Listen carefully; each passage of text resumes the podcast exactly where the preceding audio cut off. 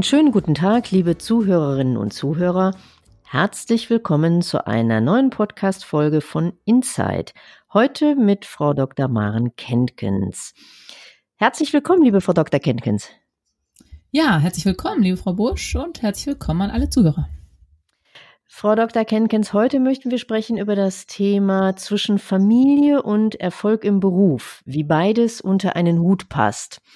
Ähm, was mich mal interessieren würde, vielleicht etwas ungewöhnliche Frage zum Einstieg, aber ähm, ich fände es mal ganz spannend, das anzuschauen.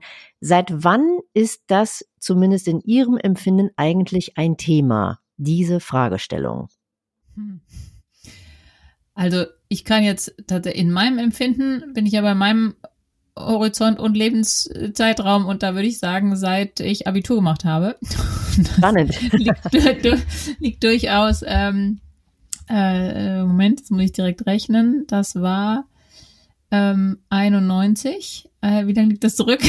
30 Jahre fast. Mhm. Ähm, ja, seitdem ist das ein Thema. Das war im Studium ein Thema, ähm, wobei natürlich da auch äh, erstmal ich habe erst äh, Jura studiert, dann Psychologie aus verschiedenen Blickwinkeln.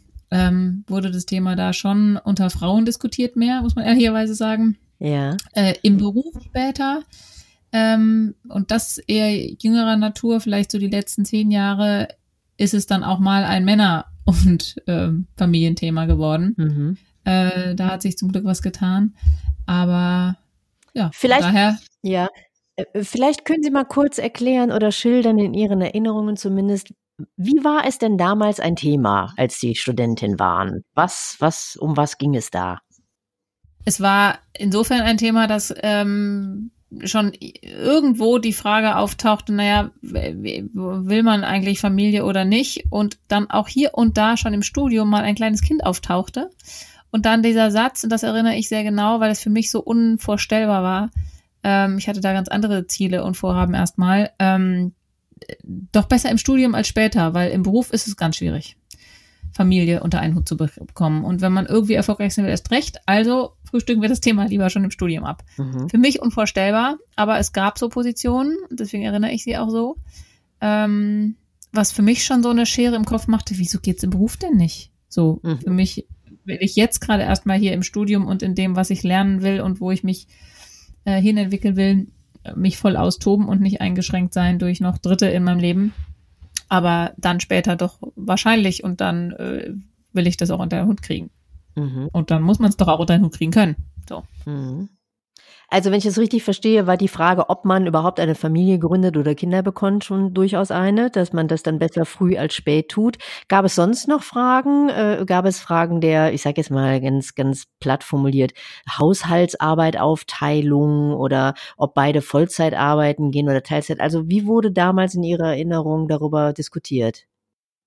Es wurde schon darüber diskutiert, dass auch die Rollenvorbilder andere waren. Also dass so dieses Modell irgendwie ein, ein Part ist zu Hause und macht irgendwie Haushalt und alles, was da so anfällt oder arbeitet weniger und macht das und der andere macht Karriere, dass das ähm, in unseren Rollenvorbildern eher der Fall war. Ich dachte auch gerade natürlich auch in den Vorbildern an der Uni, in der Ausbildung, man an vielen Stellen viel mehr Männern begegnet ist, gerade an den führenden Stellen oder in den Professorenstellen an der Uni sowieso. Mhm. Ähm, und dass ich da schon auch als äh, wirklich diese Frage hatte, ja, ist jetzt, was, warum sind das hier überall Männer? Was heißt das? Und äh, wie ist das da bei denen mit Familie?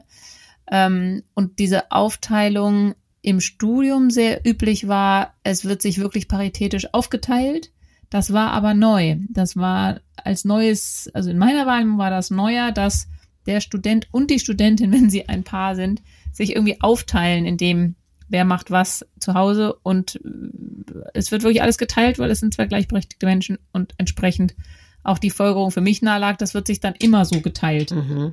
Mhm. Dass das dann später, wenn dann irgendwie wirklich in den verschiedenen Kreisen Familie, äh, Kinder dazukommen, plötzlich sich ganz anders verhielt und sich nicht mehr gleich verteilt wurde, ähm, war für mich dann richtig ein kleiner Schock, muss ich zugeben. Ähm, jetzt sind Sie ja heute sehr, sehr viel in Unternehmen äh, unterwegs und äh, äh, sehen und hören natürlich auch eine ganze Menge, natürlich auch von Frauen. Was sind dort heute die Themen unter dem Stichwort Familie und Beruf? Was beschäftigt die Frauen? Was machen Sie für Erfahrungen, wenn Sie in den Unternehmen ähm, unterwegs sind und dort beraten und arbeiten? Sehr, sehr spannende Erfahrungen nämlich eigentlich eine Facette, die heißt, natürlich geht Karriere und Beruf und äh, Familie unter einen Hut zu bringen. Ähm, ganz viel diese Position, natürlich geht das und natürlich ist das kein Hindernis und natürlich wollen wir das auch alle, sowohl die Betroffenen als auch die Vorgesetzten. Und dann, ähm, und das widerspricht sich einfach eindeutig, die Realität häufig eine andere, dass es eben doch dann Schwierigkeiten gibt, wenn zum Beispiel jemand früher nach Hause geht, weil zu Hause ein Kind krank ist, er doch schief angeguckt wird, ähm, weil äh, jemand, der einen Teil von zu Hause arbeitet, ähm, weil er das dann eher mit Kinderfürsorge unter einen Hut bringen kann, komisch angeguckt wird von den anderen im Team, die es nicht nutzen oder nicht nutzen wollen, von dem Vorgesetzten, der es vielleicht genehmigt hat, aber trotzdem sein Problem damit hat, dass derjenige am Nachmittag nicht verfügbar ist ähm, dass es Heimlichkeiten gibt, ganz viel äh, heimliche Lösungen im Sinne von ähm, ich äh, gebe dann nicht zu, dass äh, jetzt das Kind krank ist, sondern ich melde mich lieber selber krank. Mhm. Oder ähm, ich äh, gehe nachmittags und äh, keiner weiß so richtig, wo er hingeht. Man denkt irgendwie, vielleicht ist auch doch ein Kundentermin. Also nicht offen zugeben, mhm ähm, ich kann da jetzt nicht, weil da Kind wichtiger ist, oder ich kann da jetzt nicht, weil Kind krank ist, oder ich kann da jetzt nicht, weil ich da äh, für die Kinder zuständig bin. In den nächsten Tagen ist es dann wieder mein Mann. Also dass da ähm, die die Schauseite und die, was geht alles und worüber wird diskutiert, ein anderes als die Realität, die ich erlebe. Und das finde ich ziemlich bitter, muss ich zugeben. Für mich klingt das jetzt ein kleines bisschen danach, als hätte sich so in den letzten 20 bis, bis ja 10 Jahren nicht so wahnsinnig viel verändert würde ich auch so sagen. Das Einzige, was sich verändert hat, ist, dass dank der Digitalisierung ähm, flexibleres Arbeiten von jedem Ort und jeder Zeit möglich ist. Und ich das Gefühl habe, es tragen diejenigen, die es versuchen, unter einen Hut zu bringen, Familie und ähm, Karriere, die tragen es eigentlich sehr auf den eigenen Schultern. Also die machen dann die Abendschichten, weil es ja zum Glück geht mit äh, Arbeiten von jedem Ort und jedem Gerät. Die machen dann trotz Krankheit irgendwas möglich. Also es wird sozusagen nicht von den Strukturen her ermöglicht und nicht von den Vorgesetzten immer überall mitgetragen. Es gibt Ausnahmen. Ne? Mhm, ne? Ich, ich, mhm. rede jetzt von der großen Masse. Mhm. Ähm, und trotzdem wird es gelebt. Und das geht zu, auf Lasten und äh, Schultern der Einzelbetroffenen, die dann sich verbiegen, was das Zeug mhm. hält, um das irgendwie hinzukriegen. Mhm. Jetzt sind ja eigentlich die Voraussetzungen, wie Sie gerade selber gesagt haben, durch die Digitalisierung ganz wunderbar geworden, um, um, um durchaus Familie und, und Beruf äh, zu vereinbaren, weil man eben auch von zu Hause oder überall arbeiten kann. Ähm, haben Sie eine Erklärung dafür, warum es so schwierig ist, dass sich die Strukturen tatsächlich ändern, dass sich Vorgesetzte tatsächlich ändern, dass eben Frauen, es sind ja in der Regel dann doch immer noch die Frauen, kein schlechtes Gewissen haben müssen, wenn das Kind mit Fieber im Bett liegt und sie arbeiten von zu Hause oder sie müssen einfach mal zu einer Kindergartenveranstaltung. Also warum glauben Sie, ist das so schwierig, dass sich in diesen Köpfen der Vorgesetzten und CEOs äh, oder der verantwortlichen Unternehmen dort etwas ändert? Also ich glaube tatsächlich, dass es daran liegt, dass, und da denke ich auch wieder tatsächlich an die Vorbilder, die ich schon vorhin sagte, zur Studienzeit so wahrgenommen habe, dass in vorgesetzten Rollen immer noch viele konservativere und vor allem Männer sitzen, die das nicht kennen von zu Hause, dass es geteilt wird paritätisch, sondern wo doch einer zu Hause ist und sich darum kümmert. Mhm. Ähm, und dass das natürlich auch eine, ich sag mal, in dem, in dem Alltag eine sehr praktische Lösung ist. Der eine ist für die Karriere zuständig und das Geld verdienen und der andere ist für Haushalt, Familie etc. zuständig, zu weiten Teilen und macht vielleicht einen kleinen Job nebenbei oder macht eine halbe Stelle oder irgendwas kleineres, was dann so, so vereinbar ist.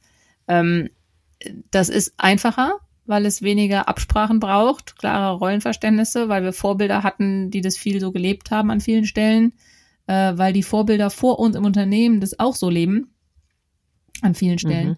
Dann äh, ist es eine Erwartungshaltung, die auch Richtung Mitarbeiter geht, dass das dann auch so zu gehen hat, beziehungsweise auch ein Unkenntnis und Unverständnis für all die Herausforderungen, die entstehen, wenn ich mir das teile mit jemand, wenn ich Absprachen treffen muss und wenn ich auch selber trotz vielleicht gerade einem ganz wichtigen Kundentermin jetzt heute dran bin, weil mein Mann hat auch einen wichtigen Kundentermin und letztes Mal ist er zurückgetreten, jetzt trete ich zurück und gehe nach Hause mit dem kranken Kind. Ähm, das Verständnis dafür, ich glaube, da fehlt es an eigener Erfahrung. Das ist genau das, was ich eben sage mit der Theorie und der Praxis. Wenn man das nicht selber äh, erlebt hat und es ist die kritische Masse noch nicht überschritten. Ich glaube, wenn es wird, es wird sich ändern, mhm. weil immer mehr nachkommen, die das anders wollen und auch immer mehr die die Vorbilder an der Stelle sicherlich mehr werden. Aber die kritische Masse ist noch nicht erreicht. Es ist noch die Minderheit, die damit so offen und direkt umgeht. Und es ist auch ähm, noch so, dass tatsächlich die, dieses ähm, Leistung und Erfolgsdruck äh, so sehr damit gekoppelt ist, wie viel ich quantitativ vor Ort sichtbar im Büro arbeite mhm. an vielen Stellen. Also auch da gibt es noch konservative Chefs, die, die das Gefühl haben, derjenige arbeitet nur, wenn er wirklich vor Ort für mich greifbar ist. Mhm. Und die werden auch weniger, aber es gibt sie noch so viel, dass sie noch ähm, Maßstäbe setzen. Mhm.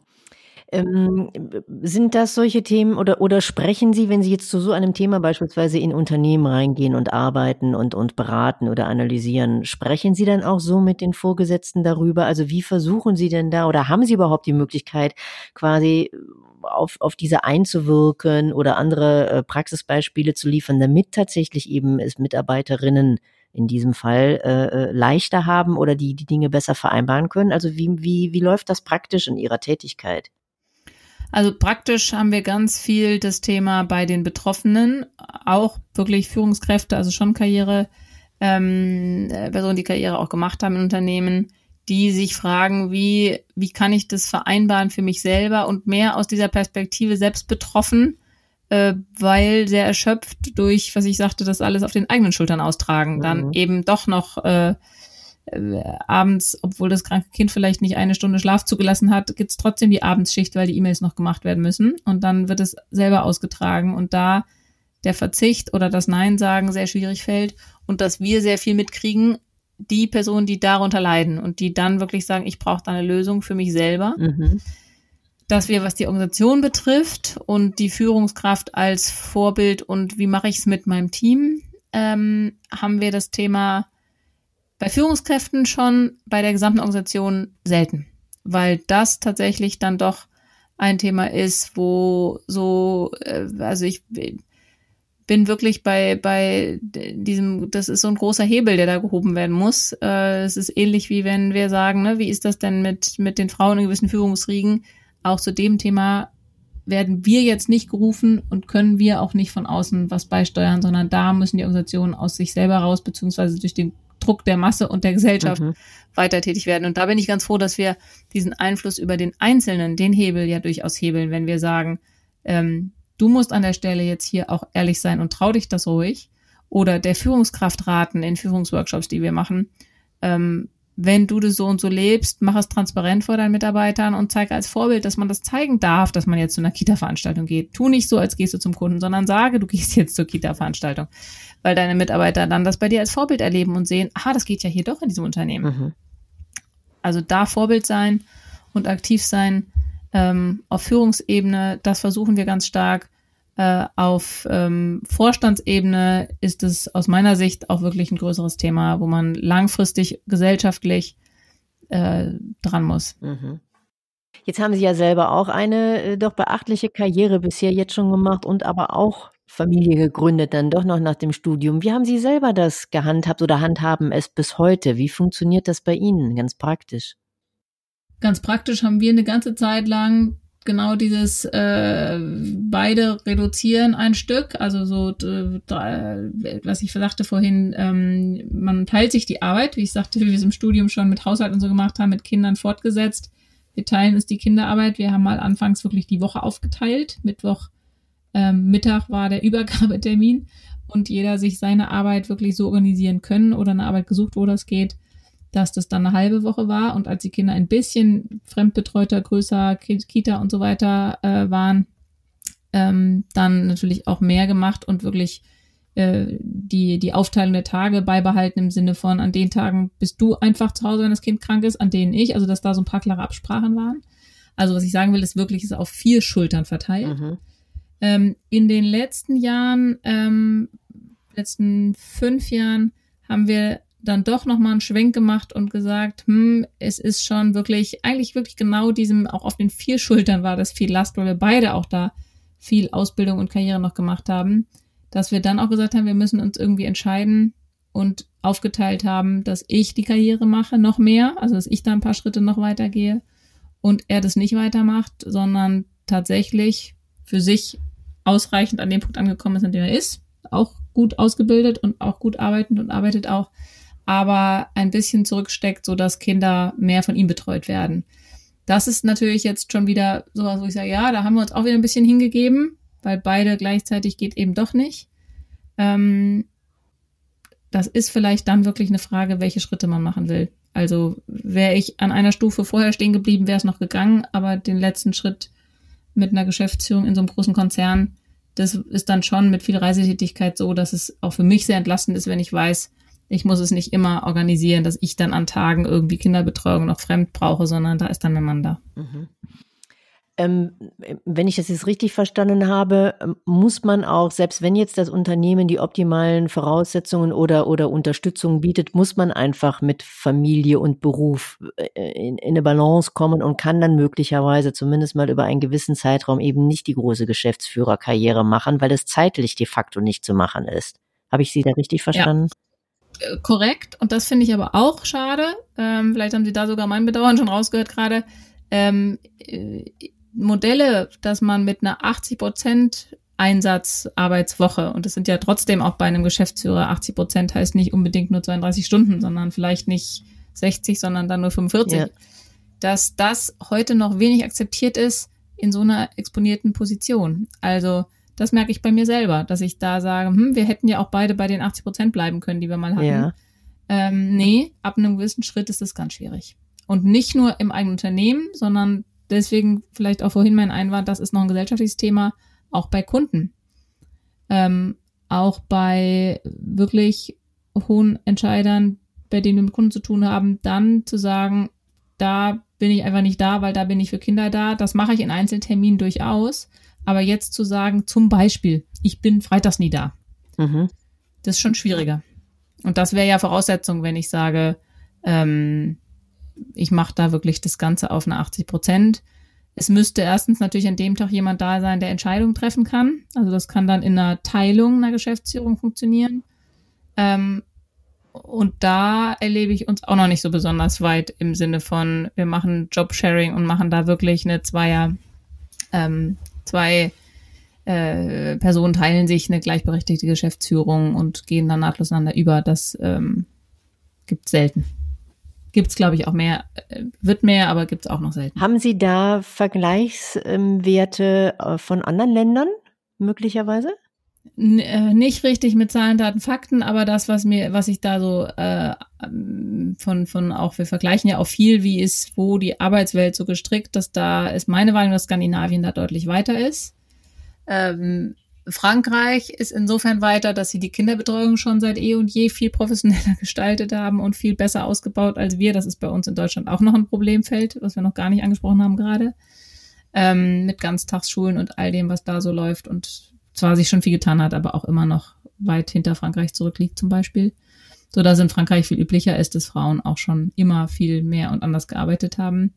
Ähm, ich glaube allerdings, dass diese moderneren Arbeitsformen von man teilt sich eine verantwortliche Rolle oder man kann auch in einer Teilzeit trotzdem eine verantwortliche Führungsrolle wahrnehmen, dass ich da im europäischen Vergleich immer Skandinavien sehr führend finde, sehr weit in in Rollenverständnis und in den Modellen wieder gearbeitet wird. Liegt das daran, dass zum Beispiel bei denen grundsätzlich auch der empathische Umgang miteinander mehr ausgebildet ist als beispielsweise in der deutschen Gesellschaft? Also äh, ich frage mich gerade, warum schaffen das jetzt oder haben das geschafft die Skandinavier und, und wir Deutschen haben da so unsere liebe Not immer noch damit? Also woran das liegt? Also ich glaube, das mag ein Grund sein. Ein weiterer Grund, der vielleicht auch äh, in die gleiche Kerbe haut, ist, ist auch der wahnsinnige Perfektionsanspruch und Leistungsanspruch, der in Deutschland immer noch herrscht. Also äh, akkurat, perfekt, ähm, 100 Prozent reicht nicht, sondern wirklich ein hoher Anspruch ähm, mit, mit Perfektionismus gepaart äh, und viel Leistung, wo andere Werte, wie zum Beispiel Empathie oder der, der Mensch und äh, das Menscheln in den Unternehmen, ähm, dann schnell doch erstmal an zweiter Stelle kommt und nicht an mhm. erster. Und das ist in Skandinavien meines Wissens nach anders. Trotzdem kann man Trotzdem kann man dort gut Karriere machen, würde ich sagen. Ja, das, das, äh, den Eindruck habe ich auch, dass das durchaus gut funktioniert. Ja. Ein sehr spannendes und sicher auch sehr kontroverses Thema. Vielleicht äh, diskutieren wir das sogar noch mal in anderer Runde, auch in längerer Runde, weil ich das wirklich spannend finde. Also warum, wie Sie anführen, Skandinavien das irgendwo doch viel besser schafft, als das in Deutschland momentan der Fall ist. Und auf der anderen Seite sieht man aber, dass die Not gerade auch bei Frauen in diesem Bereich doch immer größer wird und ähm, die Belastungen und, und äh, psychischen Belastungen äh, zunehmen. Also ich finde das Thema sehr, sehr spannend. Ich bedanke mich ganz herzlich für das äh, wie immer tolle Gespräch und freue mich schon auf äh, unsere nächste Folge. Ja, vielen Dank auch von meiner Seite. Bis bald, liebe Frau Dr. Kenkins. Bis bald.